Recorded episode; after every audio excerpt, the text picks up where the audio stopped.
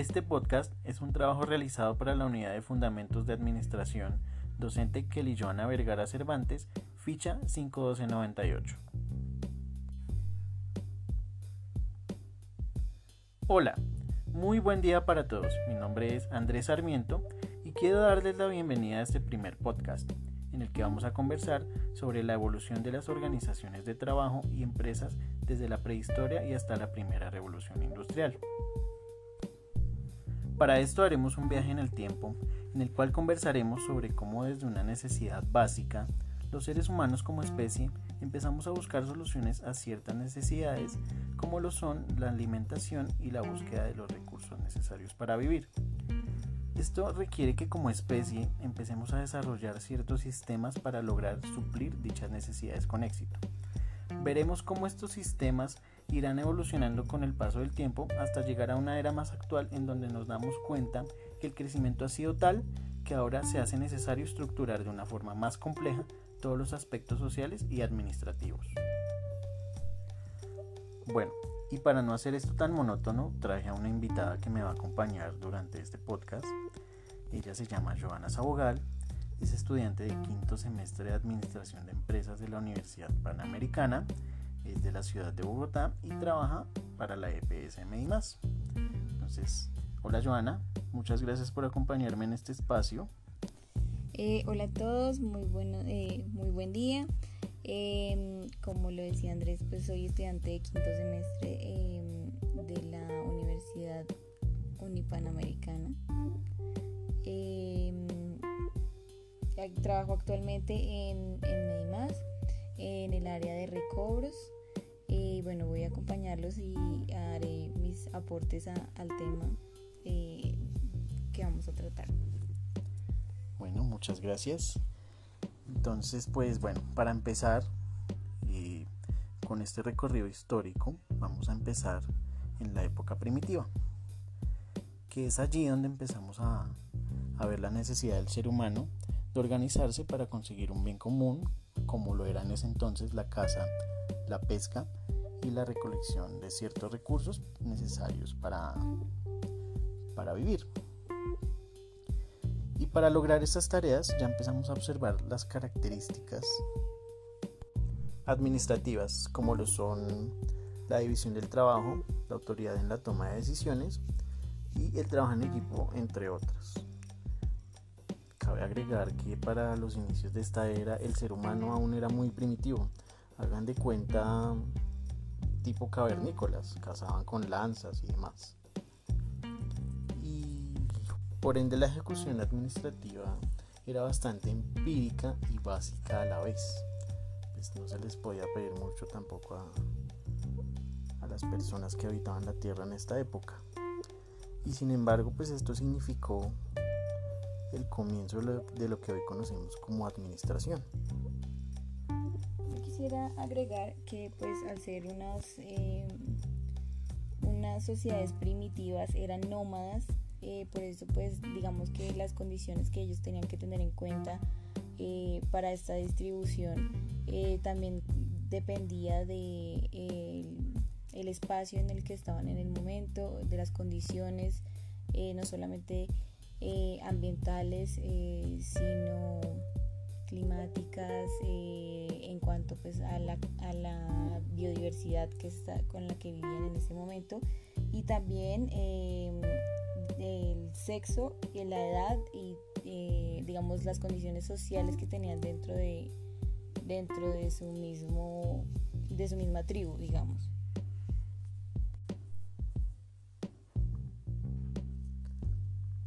Bueno la siguiente época o periodo es el agrícola que tal como su nombre lo indica trata de una era donde el ser humano cultivaba sus propios alimentos a diferencia del ser primitivo que iba a buscarlos. Hablamos específicamente de los alimentos de recolección agrícola, pues porque la caza y la pesca en esta época agrícola se siguen haciendo de la misma manera. Este periodo nos muestra humanos más sedentarios. Eso significa que dejaron de ser nómadas, dejaron de, moverse tanto y ya se asentaron un poco más en un lugar. Y además, para esta época empezamos a encontrar ya algunas figuras administrativas diferentes al periodo anterior, ya más claras como lo son la asignación de tareas teniendo en cuenta la edad y el género de las personas. Y una muy importante, la figura patriarcal en la sociedad. Antes era como más sociable todo, ahora ya hay una autoridad patriarcal que toma decisiones.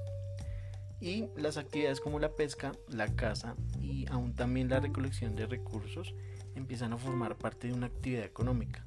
También, antes era un tema más de sobrevivencia, ya ahora es un tema más social. Es importante recalcar que en este periodo empezamos a ver el nacimiento de las civilizaciones. O sea, esta época es súper importante porque nos encontramos con la literatura, la religión, la escritura, la organización política y por ejemplo encontramos una de las civilizaciones más importantes de la historia como lo es la egipcia, que ya para esta época tenía la capacidad de planear y controlar grupos de trabajos bastante numerosos. Eh, digamos, en el eh, para el caso de, de, de la civilización egipcia, eh, no solamente eran un grupo, sino eran más de 100.000 personas trabajando durante muchos años. Eh, como resultado de esto, pues tenemos las pirámides que aún, aún se encuentran en pie, muchas de ellas. Entonces, eh, como lo decías, pues no es solamente la capacidad de, de, tener una autoridad, sino de coordinar, planear, dirigir un, eh, un proceso ya más arduo. Sí, o sea, lo de las pirámides es increíble, es un hito histórico, eh, arquitectónico, de hecho todavía siguen investigando cómo es que estas zonas que ya no son primitivas, pues ya son una sociedad, pero que no tenían mucho recurso, lograron hacer esos cubos de piedra gigantescos y hicieron esas estructuras gigantescas que hasta dicen que son extraterrestres y más. Pero pues es, es un gran ejemplo para hablar de lo bien que puede llegar a ser la gestión administrativa, más allá de las condiciones de la época. Entonces, como podemos ver, ya se empiezan a ver distintos elementos o sistemas que provocan que las condiciones vayan cambiando a través de los años siguientes o venideros. Pues ver que ya estamos hablando de una sociedad civilizada hace que las decisiones sean influenciadas no solo por la necesidad y la pura naturaleza humana, sino que ya otros actores empiezan a influir, tales como la política y la religión. Continuamos entonces con el periodo greco-latino greco-romano, que se trata de la civilización, pues ya como lo dije, griega y romana. Y los aspectos más destacables de este periodo son definitivamente la esclavitud. Obviamente los jefes de esa época o los que tenían las riendas eran personas sumamente estrictas que no tenían como... O sea, en esa época no existía el factor humano como tal, sino que eran simples esclavos. Y obviamente el trato era, era violento si el esclavo no cumplía con sus tareas y como estamos hablando de esclavitud, pues no existían derechos ni leyes para estas personas, ni absolutamente nada. Y eso pues se traduce básicamente en una mala administración del recurso humano en esta época, porque las personas en este entonces pues no estaban contentos y por ende su trabajo no, no era hecho al 100%. Bueno, de esta época también quisiera resaltar que para la civilización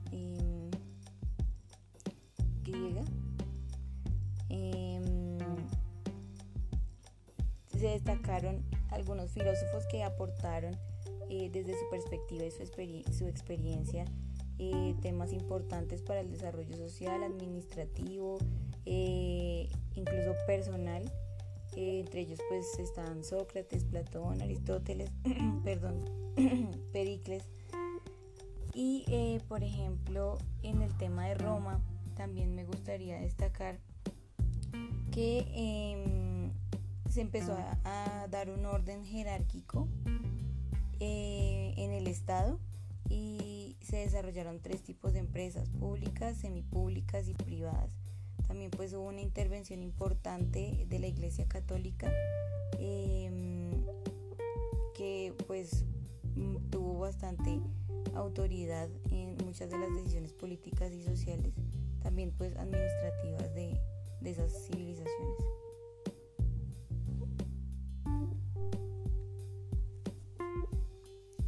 Continuamos con la época feudal, una época caracterizada porque el jefe en esta época era el señor feudal.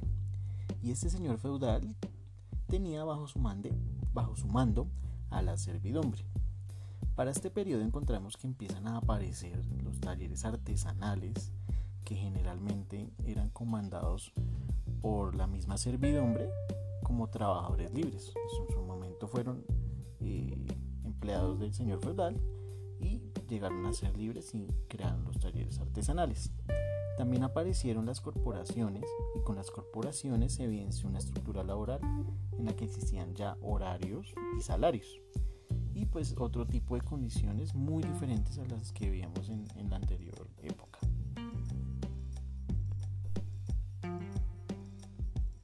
Seguimos con la Edad Moderna, en donde vemos el inicio del capitalismo, del trabajo asalariado, aún vemos que los talleres siguen existiendo como intentos de empresa, pero realmente no, no hay mucho que agregar adicional a lo que ya enrola o, cubre el capitalismo como tal. En esta edad moderna pues se le da una importancia muchísimo más grande al, dinero, a la economía. Eh, en esta época eh, pues está la monarquía absoluta en donde mm, el rey intenta generar mayor riqueza al, a los al país, eh, aumentando el cobro fiscal de los impuestos y pues también aumentando em, la producción agrícola y manufacturera. Em, o sea, podemos decir que para esta época fue donde empezaron a, a meter impuestos duros, Sí. enriquecer al país y al bolsillo de, de la monarquía. De la monarquía realmente. Bueno, continuamos entonces con una época muy importante que es la revolución industrial, que para mí pues marca un antes y un después en la evolución de la administración y en la evolución de, de muchos otros temas sociales. Y el sistema laboral en general. Exacto, o sea, es un antes y un después definitivamente en, absolutamente todo. Entonces para esta época nos encontramos, por ejemplo, con grandes inventos como lo, como lo fue en su momento la máquina a vapor.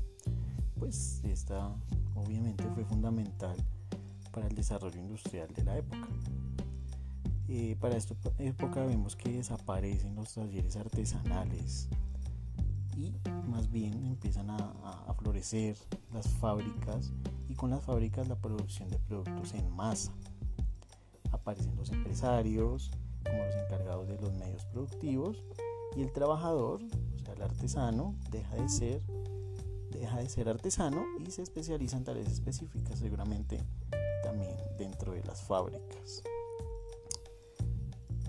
Algo importante que hay que destacar acá es que eh, al, em, ah, o sea, en base al desarrollo, pues también hay una serie de carencias que se presentan en, este periodo y es eh, la cantidad de gente que quedó sin un sustento eh, debido a que pues las contrataciones ya se hacían a las fábricas y la mano de obra em, digamos campesina y artesanal que había en ese momento eh, perdió muchos de las de los, del sustento que tenían Em,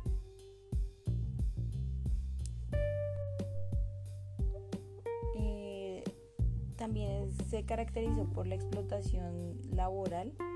Eh, las jornadas eran eh, muy extensas.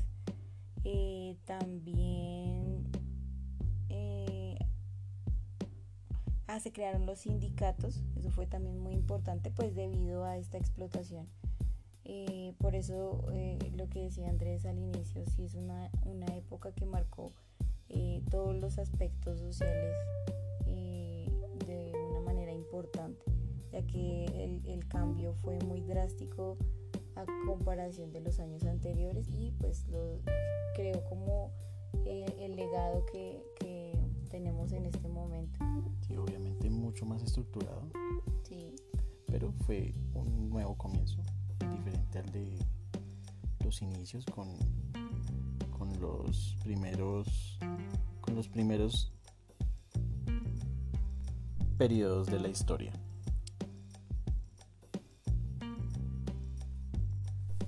Y bueno, este fue el recorrido eh, sobre la evolución de, de, las organizaciones de trabajo y empresas desde la prehistoria y hasta la primera revolución industrial con esto damos por terminado este podcast. Eh, muchas gracias por escucharnos, fue un placer.